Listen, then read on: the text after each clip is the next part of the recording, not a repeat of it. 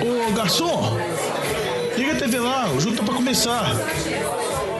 Atenção, Podosfera. Vai começar NFL de Boteco.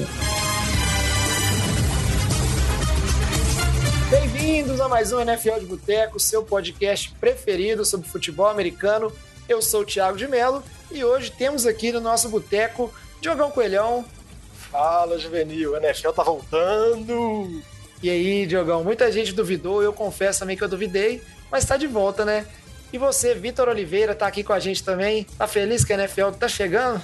Ansioso, já na contagem regressiva dos dias para começar essa temporada. E dos lesionados, ah, né, Vitinho? Não, isso eu não tô ansioso, não. já é tô verdade, triste. né? Tenho mesmo impressionante que mesmo sem muito treinamento, mesmo sem os jogos de, de pré-temporada, né, da pré-season ali, ainda assim as notícias de lesão, elas não param de acontecer. E para fechar o nosso boteco aqui hoje, a gente tem ele, Luiz Borges, que tá aí, eu sei que tá curtindo aí NBA, né, vendo um pouco de esporte como todos nós, mas quero saber o seguinte, Luiz, também tá ansioso, feliz pela temporada ou não? Essa temporada é uma temporada que pode esquecer, não precisa parar para assistir os Patriots. Que isso, tô super ansioso. Essa temporada que, sei lá, pela primeira vez eu não sei o que, que vai acontecer. Então, deve ser legal aí ter como outros times surpresas e mudanças na equipe nos últimos 20 anos para ser esperar uma coisa diferente. Super ansioso, boa noite aí todo mundo. É, segundo o Diogão, não, não é que não sabe, né? Que o Diogão tem plena convicção que os Patriots vão ganhar a divisão de novo. Então, o Diogão ele é um cara muito sábio, né? Portanto que ele é professor. É, isso é verdade. Mas é isso aí, agora a gente está indo para o terceiro programa né, daquela série de quatro programas, a gente avalia todos os times, todas as divisões. Nos dois últimos programas a gente falou de todos os times e divisões da AFC. Se você ainda não ouviu, corre lá para ficar por dentro de todas as equipes que vão jogar pela Conferência Americana. E agora a gente vai fazer o nosso primeiro programa sobre NFC, falando das divisões leste e oeste, respectivamente. Antes de começar o programa aqui, a gente vai ter aquele giro de notícias, mas aí, dois recadinhos bem rápidos. Eu tenho esquecido de falar nos programas aqui porque não estava na pauta, e aí, se não está na pauta, eu esqueço. Mas aí, os meninos puxaram a minha orelha. Se você ainda não tá ligado, Fantasy de Boteco, que é o podcast aqui né, do NFL de Boteco exclusivo sobre fantasy, ele já voltou também. Já tem aí três episódios quando sair esse programa. Então tem tudo aí com os detalhes para vocês verem quem que vocês vão pegar, o que, que vale a pena, quem que tem que ficar de olho, né? Muita coisa bacana para vocês preparar para o draft da sua liga e obviamente depois que começar a temporada, né, já na prévia da semana 1, cheia de dicas sobre quem escalar, quem deixar no banco, né, pessoas para trocar, como todo ano é, né, bem bacana o conteúdo, Diogão.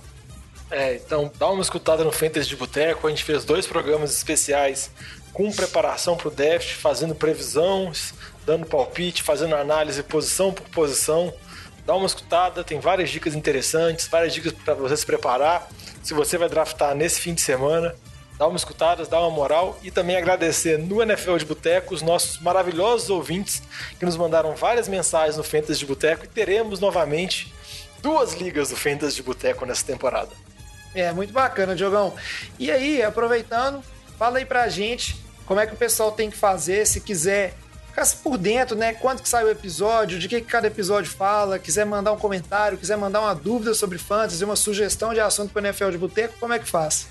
Só seguir as nossas redes sociais, sempre arroba NFL de Boteco, Boteco com U.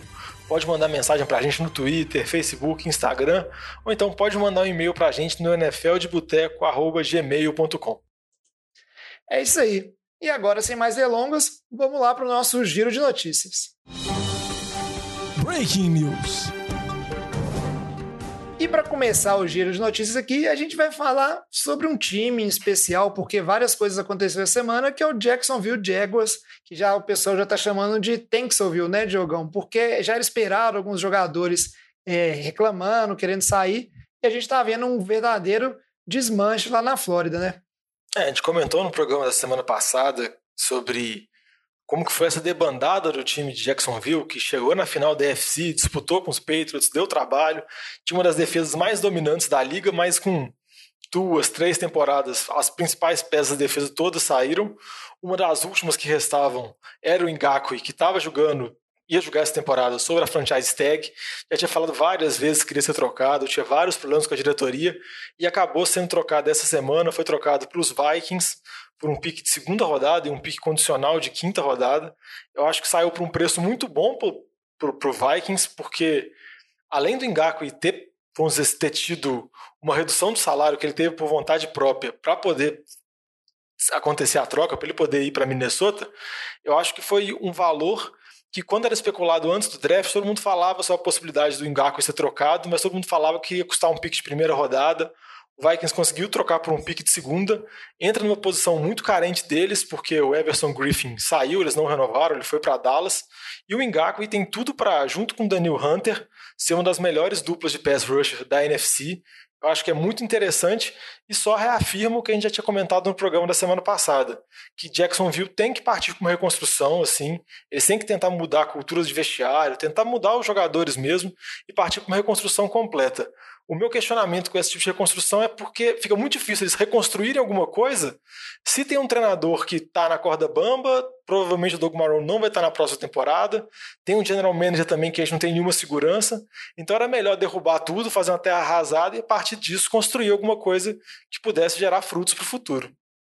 Pois é, não tá bom ser jogador de Jacksonville nem comissão técnica nesses tempos, não. Torcedor também, imagino que não esteja lá grandes coisas, né? É sempre muito triste você ver o time se desmanchando dessa maneira. E por falar em desmanche, teve mais jogador importante saindo lá dos Jaguars, não teve, Vitinho? É, o, essa semana o Leonard Fournette, antigo pique de primeira rodada, né? Tava, tava indo aí para sua quarta temporada, né? Ele tava ele foi naquela linha, aquela classe maravilhosa de running backs de 2017. Ele foi dispensado, ele foi cortado. Na verdade, Jacksonville tentou é, trocas com vários times, queriam tentar algum pique de quinta, de sexta rodada e ninguém quis oferecer nada pelo Leonard Fournette. É, o Fournette que tem um histórico de lesões, até hoje ele não teve nenhuma temporada que ele jogou todos os 16 jogos. É, a última temporada ele jogou 15 jogos, teve a melhor temporada dele, mas com essa essa classe inteira aí já indo para o último ano de contrato, né? É, ele que já não tinha, ele já não tinha optado pela, pelo quinto ano do contrato de calor, tem uma classe muito grande, né? Indo para esse último ano de contrato. E ele provavelmente ia querer um contrato alto, né? O Joe Mixon assinou essa semana um contrato de 12 milhões anuais por quatro anos. Foi um ótimo contrato, é o quinto running back mais bem pago em média salarial. Então, já que Jacksonville está nessa reconstrução, não tem por que você manter um jogador que vai querer assinar um contrato caro para uma posição que não é das mais. É, não é a posição de destaque. É, de destaque financeiro, né? Não é daquelas mais importantes que você quer comprometer um, um salário tão grande assim, né? Você não constrói um time em, si, em torno de um running back. E com uma classe de é, Camara, Dalvin Cook, é, Fournette, James Conner, Aaron, Aaron, Jones, todo mundo vira, Derrick Henry, todo mundo virando free agent na temporada que vem, é, não tem não tem por que você ter que pagar provavelmente um, um, um salário também para o Forné com, com esse tanto de jogador em campo. Né? Se eles quiserem, provavelmente vai ter um valor mais barato aí para é, você conseguir é, assinar por um running back, que também não sei se vai ser o caso, já que eles estão nessa reconstrução. Então era até um pouco esperado é, ele já estava tendo muita discussão extra-campo lá, questionamento com relação a ele, a, se ele, se o desempenho dele estava sendo aquém. Lembrando que o Forra que Jacksonville draftou ele em quarto, é, no quarto pick, né, naquele draft que eles passaram Mahomes, passaram Deshaun Watson para jogar com Blake Bortles. Então, é, isso aí já vira um, um peso em cima do running back que não, não desempenhou um pick de, de um quarto pick de primeira rodada, né? É, o que eu ia comentar é que eu acho nem justo falar do Mahomes, Deshaun Watson, que eles deixaram passar, mesmo eles tendo Blake Bortles, mas se você comparar, igual o Vitinho já citou alguns nomes, de running backs que foram draftados nesse draft de 2017, a gente tem que o Fournette foi draftado antes do McCaffrey, foi draftado antes do Alvin Cook, foi draftado antes do Mixon, foi draftado antes do Camara, foi draftado antes do Karim Hunt, foi draftado antes do James Conner e por aí vai. Assim, a gente tem uma vasta lista, então você pode questionar eles draftarem um running back antes da posição de QB que era necessário, e também você pode, draft, você pode questionar o, o que o running back acabou produzindo. Não só por culpa do Fournette, também muito por culpa do ataque deficiência do Jaguars e como o time foi se desfalecendo nas últimas temporadas. É, vida difícil para quem torce para o time dos Jaguars essa temporada, mas por outro lado, para os torcedores do Kansas City Chiefs, além de estar tá aí, né, atual campeão, tal, tranquilo, renovação gigantesca do Mahomes, a coisa tá tão boa lá em Kansas City que a gente teve a renovação também do head coach e do GM, né? O pessoal em Kansas City tá confiante com a atual situação, não é, Luiz? Sim, sim. Kansas City não tem porquê, vamos dizer assim, buscar uma renovação. A diferença do Jaguars é um time que está montado, um time que está pronto, um time que foi, acabou de ser campeão do Super Bowl, acabou de quase chegar ao Super Bowl na temporada anterior, tem um quarterback de franquia aí que a gente sabe que vai ser um cara é, que por muitos anos vai fazer uma diferença gigantesca na NFL. Então, nada mais esperado, nada mais correto do que eles manterem a comissão técnica que está dando tão certo, que já conhece os jogadores. E Kansas City agora está se projetando para se, se tornar uma franquia e buscar aí títulos consecutivos, vários títulos em poucos anos, para aproveitar ao máximo né, o contrato aí do Mahomes, o contrato que eles têm hoje dos seus jogadores, que a gente sabe que eles renovaram muita gente, daqui a pouco vão chegar outras pessoas é, a serem renovadas também. Então, não é simples você manter um time do topo por muito tempo. Então, quanto antes você conseguir é, renovar a sua comissão técnica, garantir que eles vão estar lá para é, treinar o time da melhor forma e passar por essa reestruturação da forma mais simples possível, eu acho que é um movimento correto do time de Kansas City e só tende aí a, a manter a equipe nesse nível altíssimo de disputa que eles estão hoje.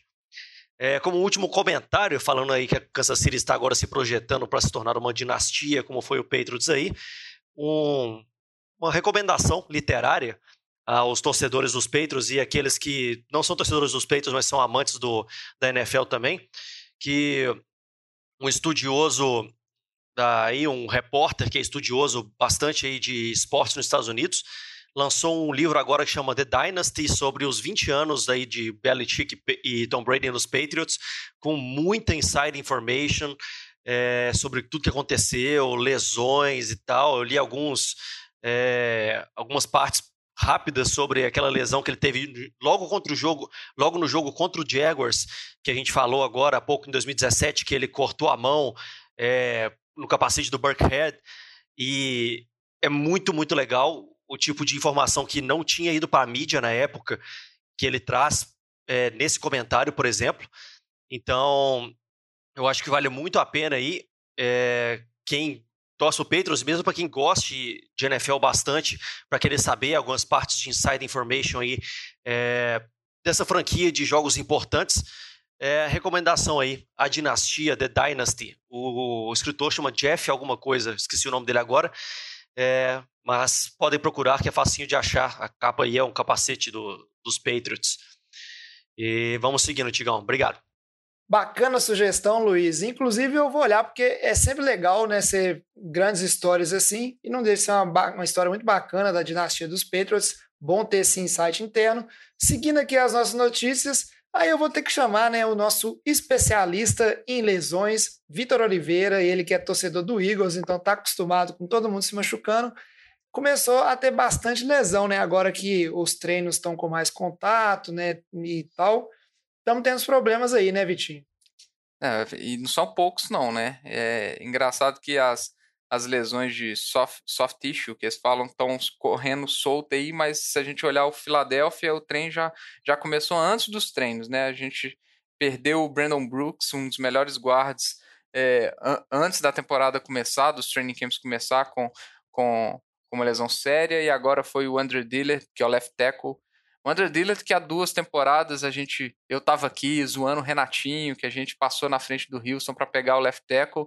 Primeira temporada dele, ele entrou muito pouco e foi mal, e a segunda temporada, que é onde ele era para corresponder, o cara já tá fora. Então tá se tornando um, um pique de primeira rodada horroroso de Filadélfia. E falando em pique de primeira rodada, o Jalen Rager, também o, o receiver, que era a esperança de dar um dinamismo no ataque de Filadélfia essa temporada, também tá fora pelo menos um mês aí por lesão.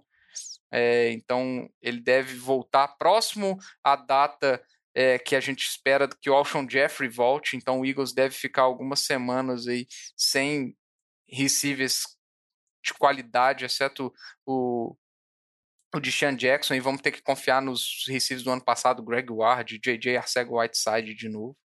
Sem falar das lesões mais leves que parecem ser mais leves do Ents e do Sanders, né? Que aí são os dois grandes nomes do ataque que, meu Deus, que zica que tá o time de Filadélfia antes mesmo do início da temporada, né? É isso, só para complementar o que o time falou sobre as lesões na linha ofensiva, o Jason Peters, eterno left tackle do time, foi contratado para ser guard por causa da lesão Do, do Brandon Graham, Brooks. e agora ele, é, do Brandon Brooks, e agora ele vai ser julgado de novo para ser left tackle. Então o time tá fazendo várias mudanças na linha ofensiva, assim, e o Peters a gente já sabe, ele é bastante veterano. Na assim, então- verdade, essa decisão de jogar para left tackle ainda não está decidida, porque ele está exigindo mais dinheiro para jogar como left tackle, porque ele foi contratado como guard.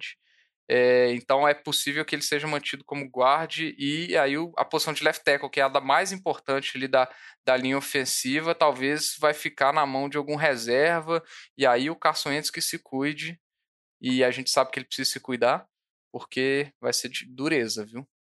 É, isso aí, curioso essa informação que você disse aí, Vitinho, porque em teoria, né, não é uma promoção o cara jogar de left tackle. Se ele tá batendo nessa tecla aí é porque provavelmente na negociação a própria equipe usou ali para determinar valores. O fator falou assim: ô meu filhão, você vai jogar de guard, não vamos te pagar igual a gente paga os tackles aqui.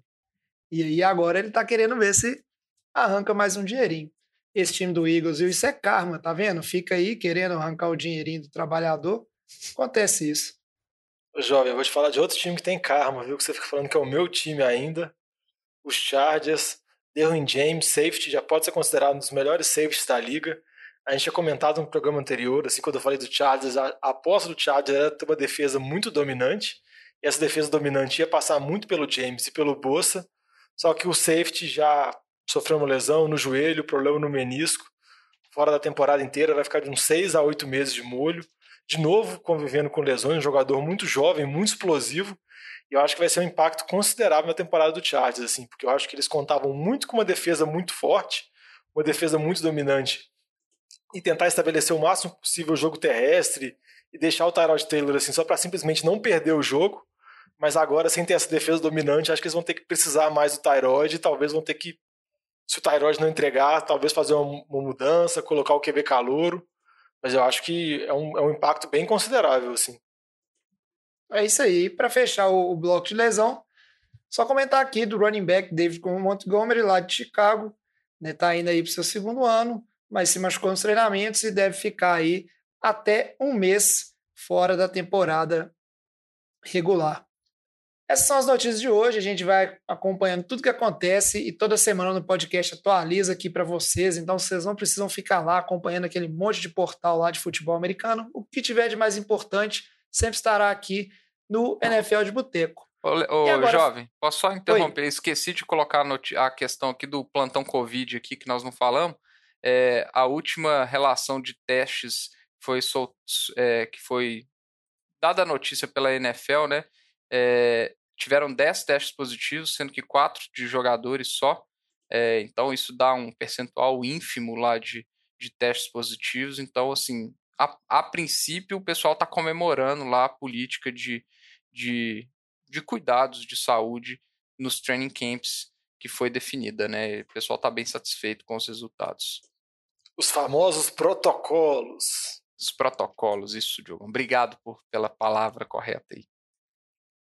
É isso aí. Muito obrigado, Vitinho, por estar tá aí fazendo o papel do plantão Covid, porque a gente tem que ficar de olho em qualquer detalhezinho. Porque começa assim, né? Primeiro são quatro, seguir a tendência da curva, quando assusta daqui a um mês, é muita gente com Covid na NFL. Mas a gente espera que não, né? Brincadeiras à parte, vamos agora fechando as notícias e seguir para a pauta principal, começando pela NFC Leste. Ô Fábio Júnior, todo mundo traz aqui uma porçãozinha de batata frita e uma cerveja gelada para nós. E aí, como a gente fez nos programas anteriores, a gente vai seguir a sequência de classificação dos times, né? E para começar a falar de NFC Leste, a gente tem que falar do time que foi campeão dessa divisão com ridículos 8-8, mas acontece de vez em quando você tem uma divisão assim que os times não estão tão bem e acaba que um time leva com esse score de 50% e foi o Philadelphia Eagles, o time do Vitinho, que apesar de tantos problemas com lesão na temporada passada, ainda assim conseguiu levar essa divisão. Vitinho, o que a gente pode esperar do Eagles? Né, a gente já falou deles no bloco de notícias, já está tendo várias lesões no time. Esse ano é o quê? Se não benzer, vai ser pior do que o ano passado? Ô, jovem, eu, eu realmente espero que não. Eu espero, eu espero uma evolução do time, principalmente no ataque, mesmo com, com a lesão aí do, do Jalen Rager. É um ataque que a gente espera que tenha as armas é, de volta, né? O Alshon Jeffrey, o Deshaun Jackson principalmente, e que as outras armas se desenvolvam. Greg Ward, o JJ Asseg Whiteside, tem se falado muito bem deles nos, nos training camps. É, mas a gente sabe que training camp, notícia training camp é bem difícil. Eles falavam também que o Aguilar era uma beleza e não dropava bola no training camp, né? Então é difícil saber o que confiar. É, agora as lesões machucam, mas é um time que já provou que consegue ir é, para os playoffs mesmo com, a, com o volume de lesões. Tem um QB de muita qualidade. A gente espera que ele esteja sem, que chegue na primeira semana 100%. Um running back que evoluiu muito. Então a saída do Jordan Howard eu acho que não, não deve ser tão sentida.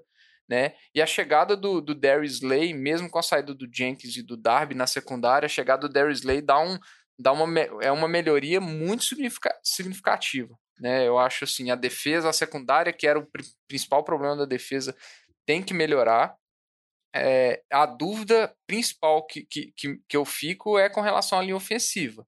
Né? Será que eles vão conseguir proteger bem o Carson Wentz é, sem o, Brandon Brooks e sem um left tackle, vamos falar assim, de ofício, de qualidade, né? Um, um, vamos falar, igual o São Francisco contratou um, um, senhor left tackle lá, será que o Eagles sem o Jason Peters de left tackle ou alguém de ofício é, vai conseguir segurar a bronca, eu acho que, que, que, é a grande dúvida. Mas é um time que, eu, que na minha opinião, tem tudo para ser melhor do que o do ano passado. Não sei se vai ser suficiente para ganhar a divisão, é, mas eu acho que é um time que se espera uma melhora em relação a, a 2019.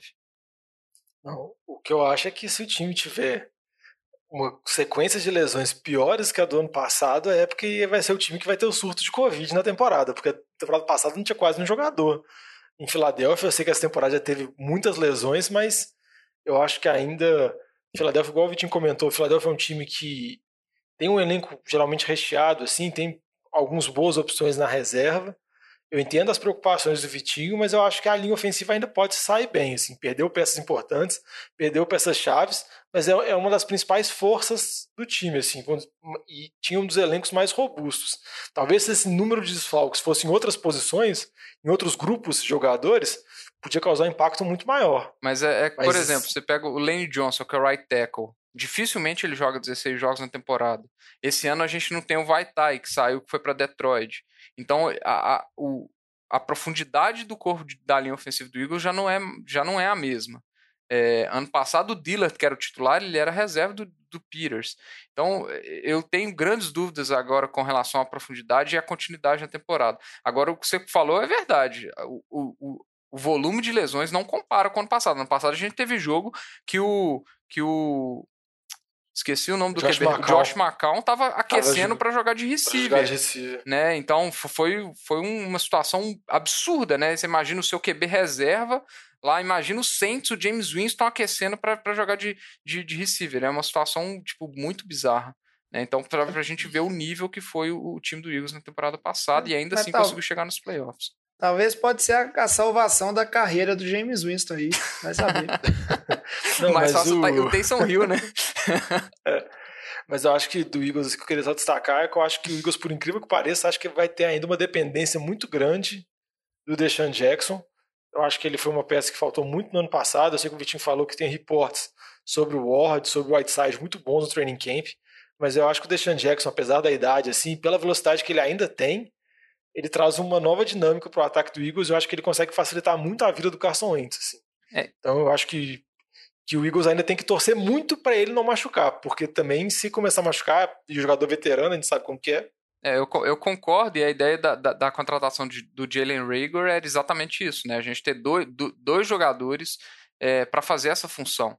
Né? E com o Reagan machucado, se o Deshaun Jackson também não consegue ter uma continuidade de partidas, a coisa vai complicar. A gente lembra que, por exemplo, na temporada é, do Super Bowl, do Eagles, é, tinha um cara lá que a gente não dava muito nome, que era o Torrey Smith, mas que ele fez, executava esse papel muito bem e alongava o campo para abrir esse espaço ali para o Zé Kurtz, para o Dallas Goddard, né? Então, o Dallas Goddard que por sinal também quebrou o dedo da mão, né? É, nada ajuda. Mas enfim, é um time que eu espero uma temporada melhor do que o 8-8, mas a gente já está vendo as dificuldades que o Eagles pode enfrentar em resumo. É isso aí. Enquanto em Filadélfia, como disse o próprio Vitinho aí, nosso representante do Eagles, as lesões machucam, o time ficou em segundo lugar e não foi assolado por lesões, mas provavelmente saiu muito machucado a temporada passada com o resultado pífio que teve, ainda mais o que era esperado, começou a temporada voando, foi o Dallas Cowboys, que aí terminou 7-9 e não conseguiu se classificar para os playoffs. E é um time que está cheio de expectativa nessa temporada, né, Diogão? É, é um time que tem, uma, tem a expectativa pela mudança da comissão técnica. Na temporada passada foi o fim da era Jason Garrett, então eles não vai ter mais as, as palminhas na sideline. Chegou o Mike McCarthy, que foi campeão do Super Bowl por Green Bay durante muitos anos, treinou o Rodgers, por mais que teve problemas no final da carreira. Teve várias declarações do Rodgers depois quando ele saiu, mas é uma nova mudança em termos de filosofia. Eles vão tentar manter a cultura do time e o ritmo que o ataque tinha, porque foi mantido o coordenador de ataque Ellen Moore, e eu acho que isso foi um, é, um, é um bom indício, porque o ataque da, foi a parte do time que melhor funcionou na temporada passada.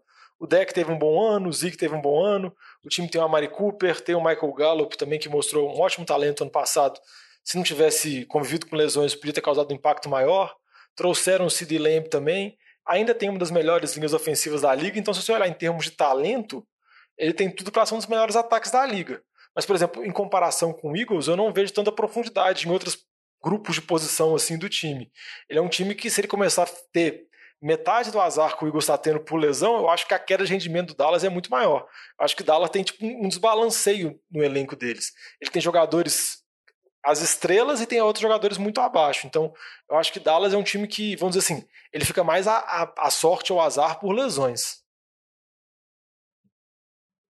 É isso aí, Diogão. Eu não sei se eu concordo tão com você essa questão de sorte ou azar por lesões, porque o que a gente viu na, no time de Dallas na temporada passada foi é, talvez um, na minha opinião, uma supervalorização de alguns jogadores ou alguns conceitos aí. Então, acho que é um time que tem muito a se provar em vários aspectos. Pode desenvolver, pode sim. Eu espero mais, na verdade, desse time de Dallas. Para mim, é a equipe assim mais forte da divisão com maior potencial, mas ao mesmo tempo é uma equipe que arrega em momentos importantes. E aí, essa questão assim não tem como é, envolver só ah, o head coach. Isso aí também está em cima dos jogadores que na prática eles estão executando né, as jogadas lá. Por mais o que, que é o conceito, vai mudar o tipo de ataque ainda assim é uma carga muito grande em cima de jogadores que não mudaram tanto. Assim, a, a base ainda continua a mesma em termos de defesa e de ataque. Vocês perceberam base... que claramente o, o jovem não, não, não quis falar nome de jogador para não dar razão para algum certo comentarista da NFL de Boteco que não participa do programa hoje, né? Mas. É, eu, é eu, eu, eu não sou picuinha, eu não vou ficar alfinetando um cara só. Eu, o, o esporte é Mas coletivo, que o é paçoca, não vou ficar é. pôr na culpa é, ele é paçoca, cara, mas eu não vou ficar pondo a culpa só nele, porque não. você sempre vai achar aquele passe lá que o cara é paçoca, mas aí o QB foi lá, acertou um passe lindo e o receiver dropou. Né? Sempre tem um, pelo menos. Ou seja, mas o que eu acho que uma mudança na comissão técnica, por mais que você manteve o elenco, às vezes pode causar impactos muito grandes no time, assim.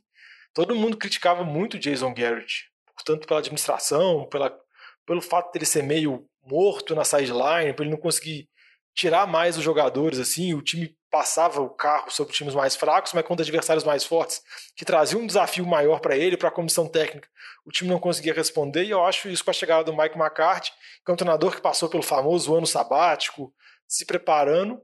Eu acho é, que pode cara, trazer, vamos dizer assim, mas novas ao, ferramentas. Mas ao mesmo Além tempo, disso, Diogão, o, o McCarthy, ele, ele, ele saiu, tipo assim, ele não saiu em bons termos lá de, de Green Bay, seja com a torcida, seja com o Aaron Rodgers, seja com, com tipo, a, o grupo diretor do, do time lá, por assim dizer, sabe? Não, é, Ou seja, que... Mas se você pegar todo, todo treinador que sai de um time, muitas vezes não sai por bons termos, assim. O Andy Reid, quando saiu de Filadélfia, nenhum dos treinadores do Eagles ficou chorando na saída dele. Ele assinou com Kansas City e a vida continuou, entendeu? Então, às vezes o cara encerra o ciclo dele. Ele teve várias desavenças com o Rodgers. E outra coisa que eu queria ver com relação a esse time de Dallas é que o time reforçou muito a linha defensiva, assim. Chegaram vários jogadores, chegou o Everson Griffin agora no final, tem o Aldon Smith, que é a aposta eterna. Eles trouxeram até o McCoy, que já está fora da temporada, trouxeram o Don Paul. Então acho que eles têm boas peças e eles estão tentando reforçar muito essa linha defensiva para compensar a secundária que é fraca, que eles perderam o Byron Jones que foi para Miami, então eu acho que eles estão tentando compensar muito o pass rusher para aliviar um pouco a cobertura. É isso aí. Dando sequência aqui na NFC Leste, a gente tem que falar do New York Giants e aí já estão naquela área dos times que não tiveram nem cinco vitórias na temporada passada, o time ficou 4-12. Eu vou falar dos Giants aqui para vocês brevemente, né, já que o, o, nosso torcedor dos Giants, o Alex, não pôde estar presente aqui na gravação desse programa, apesar que o Alex parece que não está querendo saber muito dos Giants, porque a situação não é boa. Apesar do, do clima de renovação, né, a gente tem a chegada do novo head coach aí do, do Joe Judge, que apesar de é, tá entrando aí com, vamos dizer assim, um pouco de expectativa em cima dele, é a primeira experiência dele como head coach na NFL, e vai ser essa primeira temporada, né, sem a sombra do lendário, eu arriscaria dizer, quarterback Eli Manning. Porque por mais que a gente critique, por mais que tenha toda a questão, ele ainda assim é um cara, um quarterback que ele foi duas vezes campeão, né? Duas vezes venceu o Super Bowl junto com essa franquia. Então é uma mudança assim bem relevante, porque num time que talvez seja um dos piores da NFL em termos de elenco, principalmente pelo lado defensivo, e muita coisa para reformular, apesar de ter algumas estrelas, como o Saquon Barkley, etc acho que todos os olhares vão estar em cima desse novo head coach e principalmente do QB que está indo lá para essa segunda temporada, o Daniel Jones, que apresentou momentos bons e ruins na temporada passada, mas quando se fala de reconstrução, obviamente que todos os holofotes eles estão em cima do quarterback, que talvez vai ser o seu QB de franquia, porque se ele apresenta um ano muito ruim, por exemplo, por mais que o time tenha, não tenha as melhores armas ofensivas, mas tem jogadores interessantes, né? Já começa todo mundo a falar de talvez pegar um QB no draft seguinte, dependendo da posição que você está aí, né? sendo que é um time que tem muitas necessidades, então é, não tem muito aquela questão de ah, precisamos mais disso do que aquilo. Vai atirar para todo lado no ano que vem, no draft que vem, e gostaria de estar com uma posição de segura de QB. Eu acho que essa temporada dos Giants vai ser principalmente para a gente entender se sobre essa nova comissão técnica o Daniel Jones vai se desenvolver e vai ser mantido aí como opção de QB de franquia. O que, que vocês acham? Ô, jovem, eu só queria destacar uma frase do seu comentário que eu acho que reflete muito bem tudo que você falou do Giants. Quando você falou que o time tem um elenco com várias estrelas, como o Chacon Barkley e etc. Exato, o fato de você ter o nome de mais uma pessoa e depois ter mandado etc. já mostra muito bem sobre qual é o elenco é, do cara, Giants porque... é. Não, a gente sabe, tipo assim, nós temos nomes de, de jogadores, mas a questão é que a maioria são jogadores que ou tem mais a se provar, né?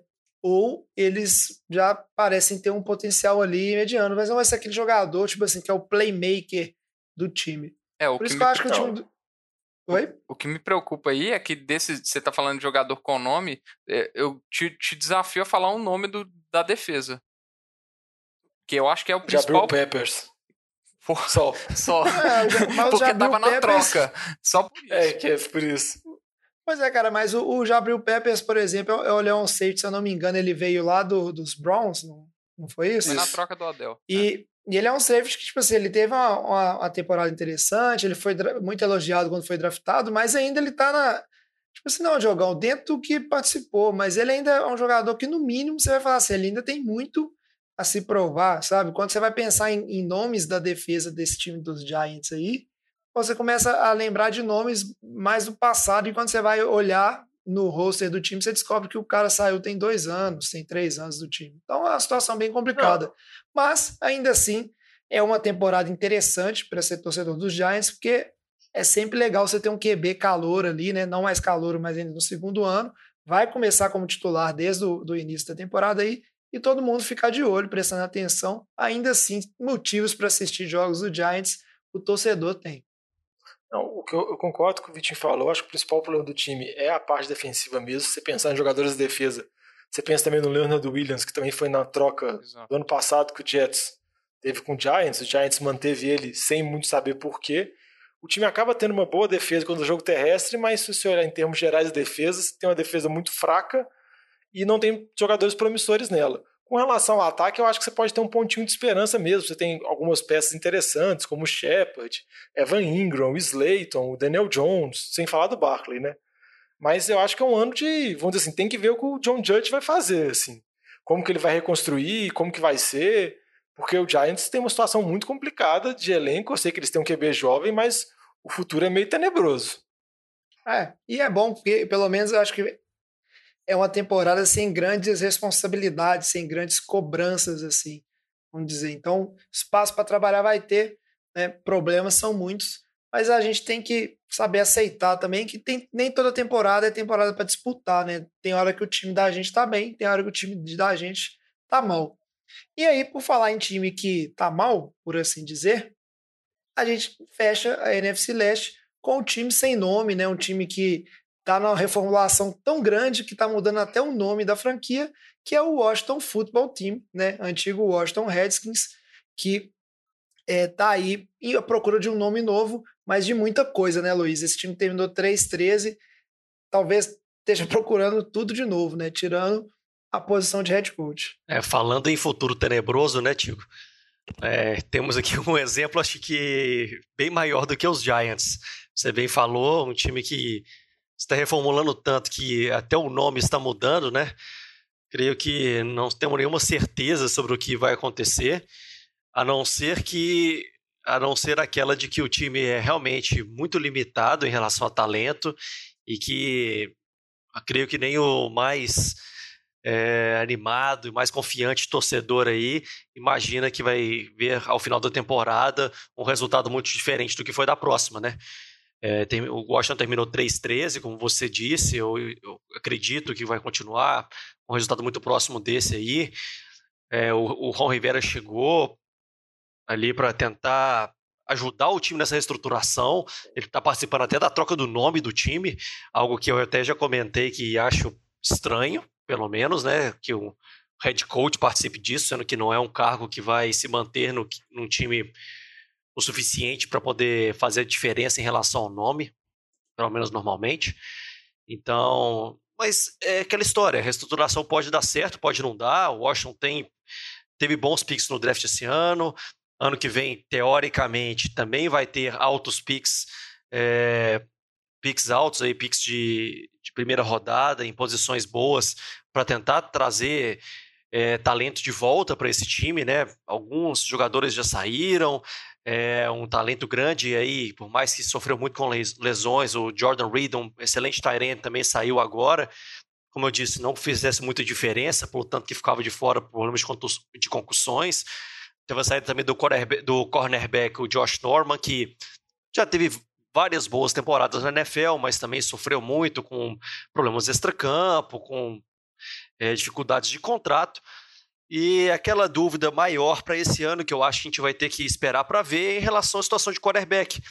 O Washington jogou alguns jogos dessa temporada já com o Dwayne Haskins, um calouro que agora vai para o seu segundo ano, que teve uma performance, vamos dizer assim, nem boa nem ruim pelo time que ele estava administrando, com um resultado ruim não só pela culpa dele, como a gente pode ver no 3-13, e vamos ver se ele vai conseguir se manter na frente da equipe ou se ele vai perder ali a posição para é, o Kyle Allen, que veio aí de, de, de, Carolina, depois de ter ali jogos razoáveis é, na falta do Ken Newton depois da lesão, e também do Alex Smith, que está aí ressurgindo das cinzas depois de 219 cirurgias na sua perna.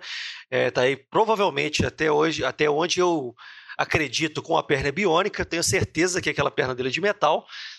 E ele tá voltando também, é um cara que põe muito, até por esse tanto de cirurgia, por estar voltando, ele põe muito ali esforço, muito treinamento ali nas suas atividades. E é um cara que já mostrou que consegue liderar uma franquia com um talento mediano e chegar em resultados razoáveis ali. Já jogou em Kansas City com times que não eram fantásticos e, e conseguiu se portar bem. Não é um QB fantástico que vai fazer um milhão de touchdowns por jogo, mas ele é um cara que consegue se portar bem. Então eu não duvido nada que se ele realmente conseguir voltar dessas todas as cirurgias, a lesão muito, muito grave que ele teve, se ele conseguir voltar ao nível que ele jogava antes, é que ele jogue como titular nesse ano em algum momento e que talvez o Washington deixe o Haskins aí aprendendo um pouquinho com ele é, para entender se realmente ele é ou não o futuro dessa franquia. É, eu confesso que em relação ao time de Washington, o que eu estou mais ansioso é para ver o Alex Biff jogar um snap, pelo menos, aí na NFL. Mesmo que ele não, não tenha condições plenas de, de jogar né, para valer, ainda assim, com certeza, vai ser um momento muito importante e bastante emocionante. Eu estou de olho para isso. Fora isso, o time de Washington a gente vai acompanhando de leve. É só para falar que a maré ruim de Washington continua assim, porque saíram mais notícias envolvendo problemas de, e acusações de assédio na organização do Washington, envolvendo agora diretamente o dono do time, saiu uma matéria no Washington Post. A NFL deu declaração que ela vai analisar os casos, vai investigar. Então acho que o que vier a temporada de Washington já é lucro, porque dentro de campo é muito não tem muita perspectiva, fora de campo é uma notícia ruim atrás da outra, o time com mil turbulências, eu acho que essas turbulências todas caem no colo do Rivera, porque ele é o que tem a mais moral ali, do que o dono, do que quase todo mundo ali. Então sobra para um head coach ter que tratar de tudo. É, e o Rivera que não tá na situação fácil, né? Que ele também tá se tratando, né? Tá, tá doente aí e tudo mais. É complicado, o Washington tá numa situação muito difícil porque é, é, essa parada de, tipo, essa opinião pessoal minha, essa questão de trocar de nome, por mais que o time tenha toda uma história, ele continua na mesma cidade, se a coisa continua desandando aqui para frente, você pode acabar com todo o peso assim que tem a marca, a história do time, porque na NFL é isso, vários times mudaram de cidade, mudaram de franquia, e hoje quando você pega um torcedor, vamos dizer assim, é, mais jovem, ele já não, não sabe disso, né? Então, o Washington, que é uma franquia com bastante história, né? Bastante peso, apesar de nos últimos anos não é, não tem sido grande coisa, pode acabar sendo relegado a essas franquias, né? Seja lá o nome escolher, que estão lá no, no escalão que nunca disputa nada, né? E raramente aparece, o que seria muito triste. Agora, para fechar aqui, né? Como a gente faz com toda a divisão, é aquela hora bacana de dar os palpites, né? O Alex, que não está presente, ele mandou que soprou na minha orelha que ele acha que os Cowboys vão levar essa divisão sem nenhum outro wildcard. E eu tô com ele também, eu vou dar minha ficha de confiança aí, né? Meu voto de confiança no time de Dallas. E eu acho que o time do Eagles, é, apesar que o Vitinho tá bem otimista, mas se continuar com problemas com lesões, resultados nessa temporada aí na NFC como 9-7, eu não sei se vai dar para chegar. E você, Vitinho, qual que é seu palpite aí? Eu vou dar meu palpite no meu time, eu não vou, ser corneta nessa hora não. Passo o Eagles e o Cowboys de wildcard. E você, Diogão? Aí você fala que eu fico seguindo o Vitinho, que eu sempre discordo de você. Para sua alegria, jovem, eu vou seguir o seu palpite. Para mim vai só o Dallas como, como ganha a divisão, eu acho que não vai nenhum wildcard. Eu não falo que você fica seguindo o Vitinho, eu falo que quando o Vitinho não tá no programa, você fica defendendo o time dele. Porque se o Vitinho não tivesse aqui hoje, eu tenho certeza que você ia falar que o Eagles levava a divisão. Né? Esse é o comportamento, Diogão, sempre assim. Para fechar aí, Luiz, qual que é seu palpite para NFC Leste? É difícil dividir meu palpite do que eu queria que acontecesse. Eu queria que o Dallas não passasse, mas eu vou estar com o Diogão aí com você nessa, Tico. e eu acho que vai passar o Dallas sem o wildcard. Eu queria que o do time do Vitinho fosse, por mais que eu também não goste do time do Vitinho nem fudendo. Ó, oh, desculpa até o palavreado aí, mas eu também eu acho que esse ano não vai dar não, Vitinho. O sonho acabou. Isso é a, é a mago do futebol, mas... É, isso aí. É, o Patriots é freguês dessa divisão, não tem jeito. Ah, acontece, assim, cara. Freguês, o 49ers perdeu do... da divisão, pô. Só em Super Bowl, pô. Três Super Bowl aí perdido. É aí onde mais importa. Pois é, cara. O 49ers perdeu dos Chiefs e nem por isso eu tive os culhões de falar que os Chiefs não vão aos playoffs quando a gente estava falando lá, né, da AFC Oeste. Então ficam aí os palpites, né? É que o pessoal do Boteco, tirando o Vitinho, que foi clubista, não tá pondo fé em muito, nem tem um wildcard essa divisão, apesar que nessa temporada são três wildcards, né, em cada, em cada conferência. Talvez porque outras divisões da NFC estejam melhores, Vamos ver. A gente parte para a próxima divisão agora, que é a NFC Oeste. Esse assunto é bom, hein? Merece mais uma cerveja. E para começar a falar da NFC Oeste, a gente vai seguindo aquela lógica ali de falar primeiro do time que foi campeão da divisão. E eu vou falar, obviamente, do meu time do coração aqui, não esconde ninguém, São Francisco 49ers. Ao mesmo tempo, recebo mensagem de apoio lá nas redes sociais, pessoal falando, tamo junto, 49ers. Também recebo muita corneta lá e muita gente me zoando, principalmente da temporada passada, que o time estava muito bem, mas aí, na hora H lá no Super Bowl, vacilou e perdeu para o time dos Chiefs. O 49ers terminou 13-3 a temporada passada e é um time que ele teve uma continuidade bem grande em relação à, à última temporada para essa temporada agora. As posições assim mais importantes onde o time teve perda, que eu diria, né, a gente perdeu o nosso left tackle ali, que foi o Joe Staley, mas ao mesmo tempo trouxe o Trent Williams como left tackle, que era um talvez o melhor jogador do time de Washington, que a gente falou no bloco anterior. E aí, quando seu melhor jogador é um cara da OL, né, mostra o tanto que o time está numa situação complicada. Então, uma substituição, assim, vamos dizer, praticamente direta. Perdemos também o DeForest Buckner, né, que foi lá para o time do, do, Dallas Cowboys, foi isso? Não, Não pro time dos Colts, dos Colts. É, esses time azul e branco, eu acabo que confundo os dois. Mas no draft, assim, o primeiro jogador que o Foreigners pegou foi o Javon é, Kinlaw, que exerce a mesma função. Né? E aí teve a saída do Emmanuel Sanders, e aí draftou um receiver, né? E aí, no formas gerais, as perdas, né? Saiu o Matt Breida como running back, mas o backfield 49ers o Brida nem estava participando tanto e ainda continua lá com o Tevin Coleman e com o Mostert, que foi renovado. E é um time que os principais jogadores, vamos dizer assim, né, os jogadores mais importantes, renovou. Então, nesse aspecto de continuidade, acho que a única dúvida fica é se o time vai conseguir realmente manter as peças, mantendo comissão, continuar tendo uma boa temporada, a defesa continuar sendo Não. uma defesa dominante, né, que foi o que aconteceu, e a gente vê que não necessariamente o raio cai no mesmo lugar, né? Teve aquela defesa de Chicago que depois caiu. Eu tô otimista, tô confiante porque é um time que ele foi muito baseado em sistema e não só em desempenhos é, individuais maravilhosos, principalmente no lado ofensivo. E aí, como a comissão técnica é, é foi mantida, né, praticamente a mesma, mas as cabeças mais importantes estão lá, né, que é o Shanahan e o Salah. O eu vejo que é um time que tem tudo para ter uma temporada assim muito boa e talvez, provavelmente, levar essa divisão. Alguém discorda? Acho que não, né? Então podemos seguir. Não, eu falei que você me ignorou no meio. Eu também tô vou discordar, tá? Mas eu, eu tenho só, argumentos eu tô só brincando, discordar. Tô só brincando. Não, então, eu só queria falar com você, antes de te dar os argumentos, só para te falar que um time também que era que o ataque era cotado como um ataque de sistema, que funcionava muito bem, que não dependia tanto dos talentos individuais, é o Rams. E se comparar a temporada 18 e a 19, você vê a queda. Então, só para você ficar um pouco mais ressabiado. Mas eu vou deixar o Vitinho falar.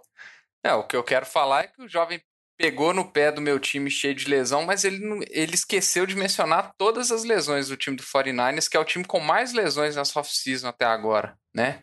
Então, é, nada preocupante. Nada preocupante, né? Vamos, se a gente falar os nomes, o Kiro tá com problema de hamstring, tá, tá sendo poupado dos treinamentos, o Yushek saiu, não tem receiver para receber passe, porque o Ayuk, o Dibu Samuel e até o, o Jalen Hurn lá, que o pessoal tava, tava na, na Jalen Hurd, que o pessoal tava com a hype, todos estão com problemas. Sem falar do, do Bolsa que, tá, que não está treinando, é, do, do que não está treinando, o Fred Warner que foi colocado na lista do Covid e eles não falaram nada até agora, o próprio Shanahan não deu entrevistas, é, falou que ele não pode falar a respeito. Então, assim, são todos os grandes nomes do time do 49ers e as peças importantes para o ataque estão citados nos injury reports. É, então, assim, eu não acho que o, o Garópolo é QB para levar um time sem as principais peças, porque é um time que precisa dessas peças, né? Igual diferente do que aconteceu com o Eagles. Então, assim, eu não estou com as esperanças. Eu acho que a, a, a, ressaca pode acontecer. É difícil uma defesa repetir é exatamente o, o, o desempenho de uma temporada para outra. Eu não estou tão confiante pro 49ers igual o Tico tá, não. Ô Vitinho, eu concordo com você, mas você está completamente enganado. Não, eu tô brincando. Só isso. Só isso.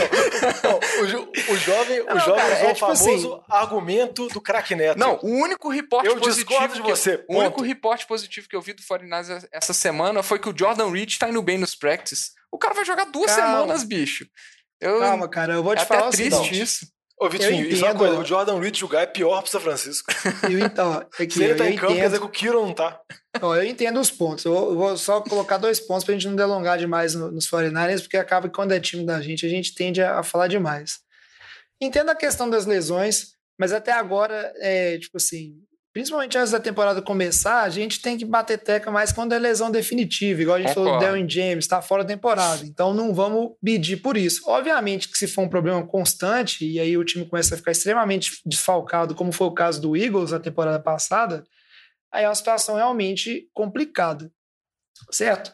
Em relação ao Jimmy G, é, eu nem comentei do Jimmy G porque eu sou uma das pessoas que confio que ele vai evoluir, não enxergo só como QB de sistema. Posso dar com, a- com os burros na água, vamos dizer assim, mas eu acho que ele Provável. teve uma temporada, tipo assim, é, bem ok é, ano passado, mesmo com o time, tipo assim, é, optando por correr em várias situações ali, ah, tá funcionando, beleza, e vamos embora. Mas eu acho que ele tem mais para mostrar e talvez vai evoluir. Não sei se os, os alvos deles melhoraram, dele melhoraram tanto, né, quanto poderia ser. Mas é isso aí. Então, são dois motivos assim que eu, no momento, como torcedor do 49ers, eles ainda não estão no meu radar, assim, causando aquela extrema preocupação. Epa, essa temporada vai ser complicada. Beleza? Mas foi só pra baixar o otimismo, porque você estava muito Não, cara. ousado. É isso aí. E agora seguindo, né, para o segundo time. E aí quem vai falar é o Vitinho, que provavelmente está nesse programa só para me irritar, tentar me tirar do sério. Tô ligado? Minha Ele vai função. falar aqui do Seattle Seahawks, que é um time, né, meu nêmesis atual, que tem um cara lá que me faz muita raiva, mas terminou 11-5, Seattle que é um time que apesar da gente sempre ter uma crítica ou outra, né, mostra sua força temporada após temporada, muitas vezes em cima do talento do Russell Wilson, mas está sempre chegando. E essa temporada, Vitinho, o que a gente pode esperar? Seattle é um time melhor que na temporada passada ou ainda vai precisar do menino Wilson, né, exercer sua mágica ali de QB futuramente Hall da Fama, com certeza, para esse time chegar longe. Olha, eu, eu acho assim. É... Seattle é um time muito constante. Sai gente, entra gente. É um time que tá sempre ali na briga de playoffs. Enquanto tiver o Russell Wilson, vai ser isso. É, E a gente viu que a chegada do Jamal Adams pode, mesmo pelo preço que foi a troca, né? é, Pode fazer uma diferença muito grande, na minha opinião, na defesa. Acho que a defesa pode mudar de, de nível com a chegada de um cara de tanta qualidade técnica. É, a gente sabe que tem uma dupla de re- recebedores muito interessante com o Lockett e o Metcalf. O Lockett que tem um, um aproveitamento de recepções absurdo com o Russell Wilson. O Metcalf que já teve uma boa temporada passada é, e se espera uma melhoria nele, principalmente na parte de, de rotas. Tem a chegada do Greg Olsen, que pode ser uma arma interessante na red zone também. Então, eu acho que é um time que me agrada bastante. Eu acho que as perdas não, não são tão é, impactantes, assim, as saídas, né? Pode falar assim, ah, mas perdeu o Zig Ansah e o Javenion Clown. Na minha opinião, são dois jogadores mais de nome do que de, de resultado. É, não vi que eles trouxeram resultados significativos. Javenion Clown teve uma ou duas jogadas importantes. No, no playoffs contra o Eagles, ele realmente teve, ele teve uma atuação uma boa atuação, mas ao longo da temporada é, ele não apresentou números tão impactantes assim. Então, na minha opinião, é um time que é tão forte quanto, quanto sempre esteve com a chegada de, de um safety aí que pode mudar o patamar da defesa. Não vou falar que vai virar, voltar a Legion of Boom, nível de Legion of Boom, não, mas é muda o nível da secundária. É, e é um time que tá sempre incomodando. E eu acho que vai continuar incomodando e vai estar na briga dos playoffs como sempre. É, Minka Fitzpatrick no, nos Steelers temporada passada que o diga, né? Como é que às vezes só um jogador chegando numa defesa já muda pra caramba. É isso aí. É, com certeza, eu acho que o Jamal Adams pode causar um impacto muito grande, assim, tanto em cobertura quanto também ele é um safety que faz mais pressão, que vai mais atrás do QB e é uma carência de função da defesa de Seattle. Eu vejo ainda um problema muito grande de Seattle com relação à linha ofensiva, mas esse problema se estende pela carreira inteira do Russell Wilson, então acho que já é uma coisa costumeira, acho que nem pode citar como Ah, problema, Diogão. porque toda temporada tem. Pra que preocupar com linha ofensiva quando seu QB É. ele sai da pressão do pocket, sai correndo, vai para um É. lado, vai para outro, sendo a jogada, faz um passe no colinho do receiver? E acerta aí, todas assim, as terceiras descidas. É O Russell impressionante. Wilson, cara, ele é, ele é tipo aquele funcionário lá da empresa que o cara tá acumulando função de cinco pessoas e o chefe sabe, só que ele fala assim: ah, o cara tá dando conta ali, vou resolver os problemas primeiro. Só que o o problema que eu acho, eu até concordo isso com você, só que eu acho que eles deveria Seattle entregar a chave do ataque na mão do Russell Wilson e tentar mudar um pouco a mentalidade. De não tentar sempre estabelecer o jogo terrestre, de não ter o plano de jogo conservador, entregar a bola na mão do Russell Wilson mesmo e falar, ô, faz sua mágica aí, abre os receivers, vai pra loucura, entendeu? Eu acho que às vezes acaba a mentalidade do Pete Carroll e da comissão técnica, acaba limitando um pouco esse desenvolvimento do ataque, mas o time tem um potencial enorme, eu concordo com todos os elogios que vocês fizeram ao Wilson. Eu só queria destacar a situação curiosa do Clown, né? Porque ele era teoricamente o top free agent do mercado, todo mundo falava que ele podia ganhar um baita contrato, até agora não assinou com ninguém, a temporada começa na semana que vem, o que, que, que vai acontecer? Algum time vai fechar com o Clown e ele ainda vai conseguir fechar o contrato de pelo menos um ano, aquele contrato mediano, assim, para ano que vem ele tentar uma renovação graúda, que acaba que foi um primeiro pick do draft, é um jogador que teve seus altos e baixos, conviveu muito com lesão, ele acaba sendo muitas vezes analisado por estatísticas avançadas e não pelas estatísticas clássicas mesmo, de sec, de pressão, mas é um jogador que tem seu valor, mas muitas vezes é super valorizado. Então, só para destacar essa, essa curiosidade mesmo com relação a esse jogador. É, a gente vai acompanhando a situação do, do Clown aí, realmente é uma coisa curiosa, né? Quem é muito fã do Clown costuma ser aquele nerd do futebol americano que, como você disse aí, Diogão, olha aquelas estatísticas quase impalpáveis, assim, né? Mais minuciosas do que aquilo que são os números mais sólidos, às vezes, que todo mundo ali olha, né? E não sei, ele atrai, tipo assim, fãs, né? E haters, por assim dizer. Mas aparentemente o time de Seattle, né, não achou que valia a pena. É, só para dar um exemplo, falar? né, a saída do, do Clown, vamos fazer uma análise bem especial, né? O Clown ano passado, ele, o, ele teve o quê? Três sacks e meio? Três sacks. E o Zig Ansah teve dois sacks e meio, né? O Bruce Irving chegou para essa temporada, que, sendo que ele fez oito sacks e meio na temporada passada. É, então, assim, análise óbvio, estou fazendo análise de uma estatística, não é o reflexo da participação do cara no jogo todo. O Clown tem muitas jogadas que ele apressa o QB e mesmo assim não consegue o sec. Mas Ele é muito bom contra a corrida. ele, e ele é muito bom contra a corrida. É, mas ainda assim, não acho que aquele jogador, nossa, vai fazer super falta. Não, não, não acho que ele tá nesse patamar de, de- de- Ano passado ele não teve esse patamar de desempenho, na minha opinião. Não, e com essa indecisão ainda, eu não duvido nada de que ele pode ficar em Seattle mesmo. É isso aí. A gente vai acompanhando a situação do Clown e a situação do, de Seattle, né? Ver essa, essa curiosidade aí do Diogão, se vão entregar a chave do ataque para o Russell essa temporada ou não. E a gente segue agora para falar da terceira equipe, que aí quem vai falar é o próprio Diogão do Los Angeles Rams, que depois né, daquele início meteórico do Sean McVay, parece que o time tá meio desandado desde então, né, daquele Super Bowl lá que perdeu. Espero que o mesmo aconteça com o meu time. E essa temporada, Diogão, será que finalmente o ataque aí, o time como um todo, né, a mente ofensiva mais brilhante da NFL, chama que veio, vai resolver esse problema do time dos Rams e eles voltam a ser uma potência ou não? O time dos do Rams ainda tem um processo maior de reformulação até ser competitivo novamente. Não, eu acho que o Rams tem vários questionamentos com relação a essa temporada. O time teve uma temporada passada muito abaixo, ele sofreu do mesmo trauma que eu acho que o Falcon sofreu ao perder o Super Bowl dos Patriots, que os Patriots, além de ganhar o Super Bowl, eles destroem a alma do time, aí o time fica moribundo por uma sequência de anos. Mas o Rams está passando por várias transformações, assim, tanto no plano ofensivo quanto no plano defensivo. Com relação ao plano ofensivo, saiu o Todd Gurley, que durante muito tempo era a principal arma desse time, era o principal jogador, o time era focado em estabelecer o jogo terrestre com o Gurley. Saiu também o Brandon Cooks, estão tendo mudanças na linha ofensiva, assim, alguns jogadores que eles draftaram em posições lá embaixo do draft em anos anteriores vão ganhar espaço. Também está tendo a, mudão, a mudança na defesa. O Wade Phillips, coordenador defensivo, um dos veteranos e considerado um dos melhores da história, saíram também, agora está assumindo um coordenador de defesa novo, primeira vez que ele vai chamar as jogadas. Então acho que fico, eu fico com muita curiosidade com relação a esse Rams, assim, porque eu acho que o time tem um potencial de conseguir disputar essa divisão, de conseguir complicar a situação de São Francisco e Seattle, que na minha opinião são os favoritos para ganhar, porque tem boas peças, assim, tem bons recebedores como o Cooper Cup, como o Robert Woods, o Sean McVay já conseguiu fazer o Jared Goff produzir bem, óbvio que era uma por uma situação onde ele era cercado de ótimas peças e tinha uma linha ofensiva que protegia ele, mas a gente sempre elogiou muito o Sean McVay.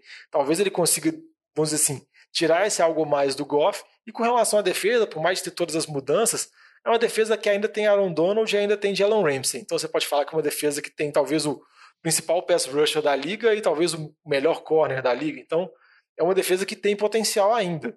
Tem a chegada de jogadores interessantes, como por exemplo o Leonard Floyd também mas eu acho que são muitas dúvidas, muitos questionamentos. Eu tenho até uma visão otimista, mas eu entendo quem acha que essa temporada do Rams pode ser mais uma temporada ruim e ter que já passar por uma reconstrução, apesar do sucesso recente no passado. É, na verdade, eu acho que mais do que todo mundo, quem deve estar sentindo mais pressão nessa temporada aí é o Jared Goff, porque depois daquele, daquele ano, vamos dizer assim, brilhante, muito bom, tirando né, a paçocada no Super Bowl. Mas foi um bom ano dele, e desde então ele virou, acho que, apesar de problemas na defesa, lesão do Gurley, etc, etc, eu acho que o Chama que veio ele ainda é incontestável nesse time, enquanto o Jared Goff ele já começou a virar o alvo, vamos dizer assim, da corneta da galera, de não ser um QB de franquia e não merecer o contrato que ele ganhou. Então, acho que mais do que ninguém, ele vai estar sentindo bastante pressão, assim, de no momento onde esse time não estiver funcionando bem, ele ser um verdadeiro é, QB ali nesse ataque e conseguir, vamos dizer assim, livrar o time de algumas derrotas que possam vir a acontecer. Eu concordo com você, Tico.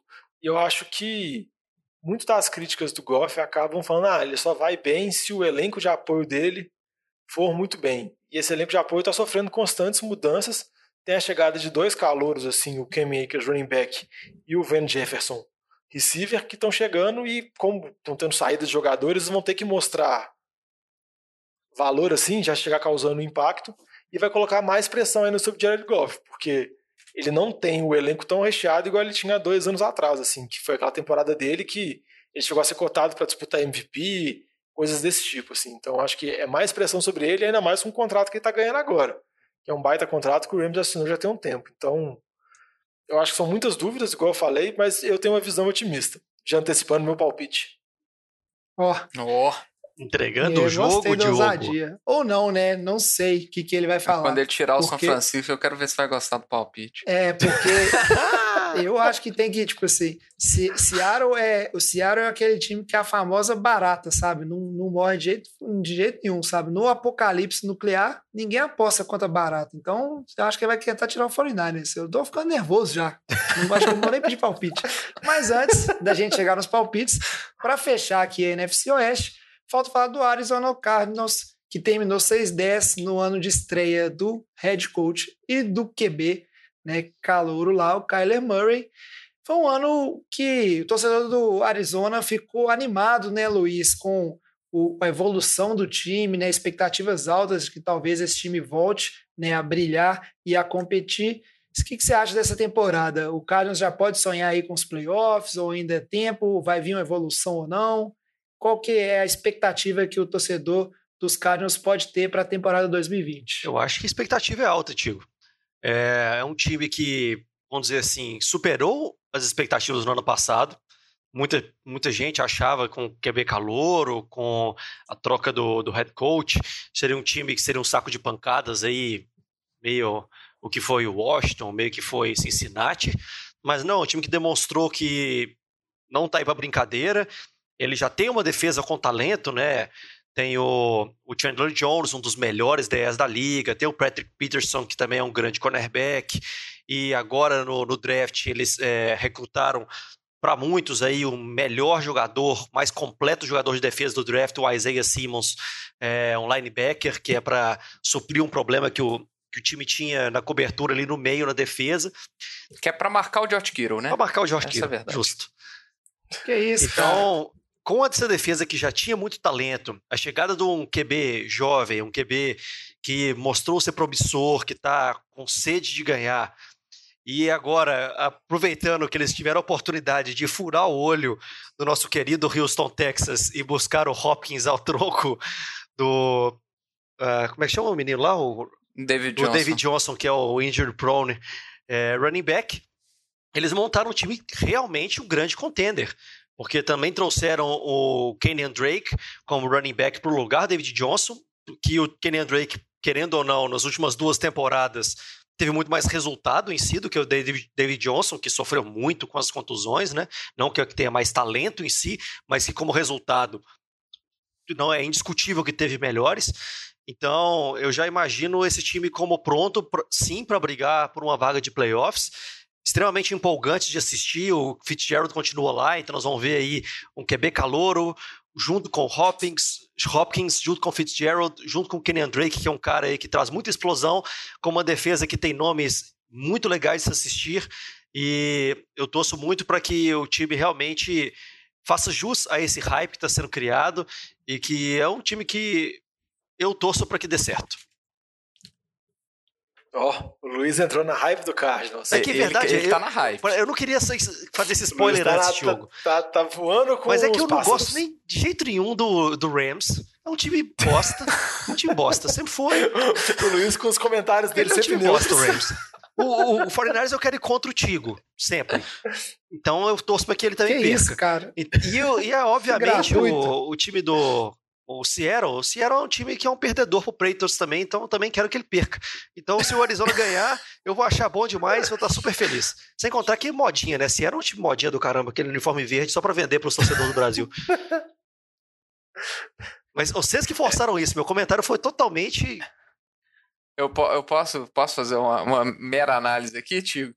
Claro, Você me permite? Claro, vontade. Eu acho assim, é, eu gosto do que a Arizona está fazendo, as movimentações, eu acho que está colocando mais armas para tentar desenvolver o Kyler Murray, é, que já teve um fim de temporada interessante, pelo menos animador. É, trouxe, trouxe peças para a defesa e para a linha ofensiva, que são, são os dois pontos mais é, questionáveis desse ataque.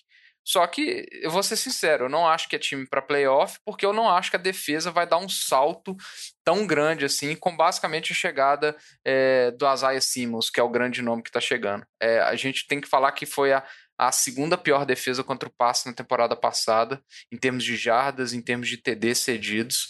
É, mesmo com o Patrick Peterson, mesmo com, com o Sage, que, que assinou o contratão agora, que eu esqueci o nome. Buda Baker. Buda Baker. É, mesmo com o pass rush do, do Chandler Jones. Então, assim, eu, eu não acho, a menos que tenha uma mudança das outras peças do, da defesa, eu não acho que só o Isaiah Simmons vai conseguir colocar essa defesa num patamar que vai ser necessário para bater três grandes times nessa divisão aí, é, que para mim é a divisão mais complicada da NFL. É, eu acho que assim, é um time que está em ascensão, mas eu não acho que é time para disputar por playoffs essa temporada, infelizmente, porque eu também gosto muito do que o, do que o Cardinals está fazendo. Eu ainda não entrei no, no, na hype igual o Luiz, não. É um bando de a minha hype foi falar que eu tô, tô, que eu tô torcendo, velho. A minha hype não foi falar que eles vão chegar. Então eu concordo com você. O que você falou, então, pra tá mim tá perfeito. Não, então eu acho justíssimo. Acho justíssimo. Não. Só quero fazer um último comentário aqui no nosso podcast, o Cardinals Brasil, né? Já que ele teve uma pequena mudança de ritmo, já que todo mundo torce para Arizona, né? Só eu que não tô sabendo dessa pequena mudança de, de pauta. Mas eu só queria falar que eu concordo com o Vitinho. Eu acho que ainda é muito cedo para essa hype toda de Arizona. Eu acho que o time é muito jovem. O time vai dar trabalho no futuro, mas eu não acho que essa próxima temporada ainda vai chegar a disputar playoffs. Eu acho que tem um calcanhar de Aquiles muito gritante, que é a defesa. Eu acho que ele vai causar alguns estragos, vai fazer alguns jogos divertidos, sim, mas não dá para confiar na defesa. Eu não vi aí no Cliff Kingsbury, que é um treinador cotado para desenvolver o ataque tudo, tudo mais. Se ele vai conseguir destinar essa defesa para a comissão técnica, assim, eu não vi sinais que essa defesa pode se tornar uma defesa regular na liga. Então eu acho que Arizona não é o momento ainda. Aí eu acabei de virar anti-Cardinals, porque eu fiquei com ciúme, pô, todo mundo não torce pro meu time, torce pro Cardinals. E eu, Pô, jovem, just... é o Cardinals Brasil esse. Oh, justo eu que torço a favor do time de todo mundo, não sendo contra o meu time, tirando o Patriots, que tava começando a ficar chato ganhar tudo. Como É assim, velho? Você fala que a franquia tá acabou tem aqui. quatro anos, velho. Não, só uma coisa, Ué, mas é porque há começando. quatro anos atrás o Patriots já tava ganhando mais do que o, o que a gente é Ô, capaz jovem. de suportar, né? Eu já tava começando, já tinha 20 anos já. É difícil, é difícil. Mas então é isso aí. Fica esse apanhado aí, passando por todos os times da NFC Oeste. E para fechar, que o programa já vai ficando com a hora avançada, a gente precisa de fazer os palpites, né? Eu vou comentar aqui que hoje eu e o Alex a gente está alinhadinho, que ele mandou os palpites dessa divisão também para mim. E aí ele falou que acho que o 49ers, o 49ers, eu tô misturando português com o inglês aqui, né? O 49ers Você é leva a divisão com o Seattle Seahawks de wildcard. Eu confesso que é o meu palpite também, por N motivos, né? Obviamente, eu sou, eu sou sempre clubista, e como eu bem disse, né? No apocalipse zumbi aí, nuclear, você não torce contra a barata, e o Seattle Seahawks sempre vai chegar, sempre vai dar um jeito, por mais de que isso me faça passar raiva, eu tenho que assumir isso aí. Dando sequência aqui, vou pedir agora, vou inverter a ordem. Diogão, fala o seu palpite aí pra gente. Você tá, você tá querendo que eu falei que o Rams vai, né? Mas primeiro eu queria falar com você, jovem. Você já tem medo do Pete Carroll. Você ficar com medo agora do Cliff Kingsbury é muito complicado. Então, não você tenho medo do Pete um Carroll. desse medo. Eu você não tenho, pode ter medo da sua divisão inteira, eu tenho, não tenho medo do Pete Carroll, eu tenho raiva, ele me irrita. entendeu? Mas o meu palpite é, eu acho que quem ganha a divisão é Seattle. É um eu acho que arrombado vão mesmo. dois wildcards. Eu acho que vai São Francisco e Rams. Beleza, Diogão, Eu parabéns. gostei disso de mandar três wildcards, de mandar dois wildcards na mesma divisão. Eu fiz na NFC, quis fazer de novo na NFC. Muito bem, parabéns. E você, Luiz, qual que é seu palpite? Nossa, que rancor. É, tirando aí a hype de como vocês interpre- mal interpretaram, que eu já falei que o Cardinals ia ganhar de todo mundo, que não foi isso, foi só que eu também estava gostando do trabalho e espero que a expectativa se mantenha. Eu também acho que o Cardinals não vai chegar esse ano ainda, embora vá causar aí dor de cabeça para alguns. E eu vou com o Diogão, eu acho que o Seattle vai ganhar essa divisão, para tristeza do Tigo. E, mas eu não acho que vão dois wildcards, não. Eu acho que o Rams continua aí numa temporada mais ou menos. Eu acho que ele vai terminar aí próximo do 9-7 que terminaram da última vez. Que o que não se tornará suficiente para chegar aos, ao wildcard. E aí o Tigo, para continuar meu, meu amigo pelo menos um pouquinho, o, coloca o São Francisco como o wildcard dessa divisão. Então Seattle e depois São Francisco. É isso aí. E para fechar os palpites, Vitinho, qual o seu palpite para NFC Oeste? O meu palpite é que a gente vai ver o Pete Carroll correndo feliz na lateral mais vezes do que o Kyle Shanahan. Então eu vou apostar no Seattle Seahawks como vencedor e o São Francisco 49ers de wildcard, seguindo o palpite do Luiz. Cara, vocês são muito arrombados, velho. Eu tô mu- muito puto. Véi, todo mundo colocou seu time nos É, playoffs. como véi. assim, piti, velho. Então, beleza, Vitinho. Então, vamos fazer o seguinte, Diogão. Pra fechar essa, esse programa aqui, que tava indo super bem, mas terminou super mal. Eu não entendo, fala cara, aí, não. Diogão, Você, quer, que- que... você quer que a gente ponha, eu sei que seu time é campeão do Super Bowl sempre pra te agradar? Eu não fiquei tão, tão bravo assim quando ninguém pôs meu time no wildcard, não, viu? É, Marcos, seu Você time é não- horrível. você, você, você não colocou o Patriots do Luiz no wildcard também, eu não? não, é? ó, eu não vou render essa discussão. Diogão, faz o seu trabalho aí e fala aí pros ouvintes, se eles quiserem ser aí igual vocês aí, um bando de. Não, não vou xingar os nossos ouvintes, mas se eles quiserem mandar e-mail aí, dando essas opiniões absurdas, inclusive se for fã do Seahawks também, não manda um e-mail, não bota meu nome no e-mail, não. Como é que faz? Se quiser entrar em contato com a gente nas redes sociais. O e-mail é antisanfrancisco.gmail.com, não, tô brincando. É nfldeboteco.gmail.com, sempre lembrando que boteco é com U. E nas redes sociais, Instagram, Twitter, Facebook, é também sempre arroba NFL de Boteco. Manda uma mensagem aí, você que torce São Francisco, que o jovem aparentemente tá carente, viu? Não, cheio de Vamos ouvinte. lá, Ele, ele né? tá Porque precisando de que- apoio, viu? Tá precisando Nossa de apoio. Senhora, Não, hein? cara, cheio de ouvinte que estão. Não, eu não. Você tem que entender o seguinte: eu não esperava essa traição. Mas é isso aí. A gente Como, faz uma análise do negócio. cara eu tá fiquei. O Chalema ó, te mandou nada mensagem melhor, falando que assim, você não classificou o, Safra- o Giants, não? Não, é, não importa. A verdade é o seguinte, ó. Nada melhor que quando você tá aí com o coração partido, igual eu fiquei agora, com os meus amigos aqui do boteco me traindo dessa maneira, é fazer o quê? Pedir a saideira, tomar uma, eu vou pedir até uma pinga também. Então traz a saideira, fecha a conta, passa a régua e até programa que vem. Valeu, abraço.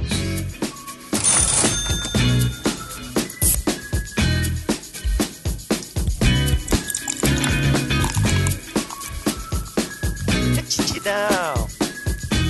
Tô puto, velho. Eu não tô, não tô triste, eu tô é puto.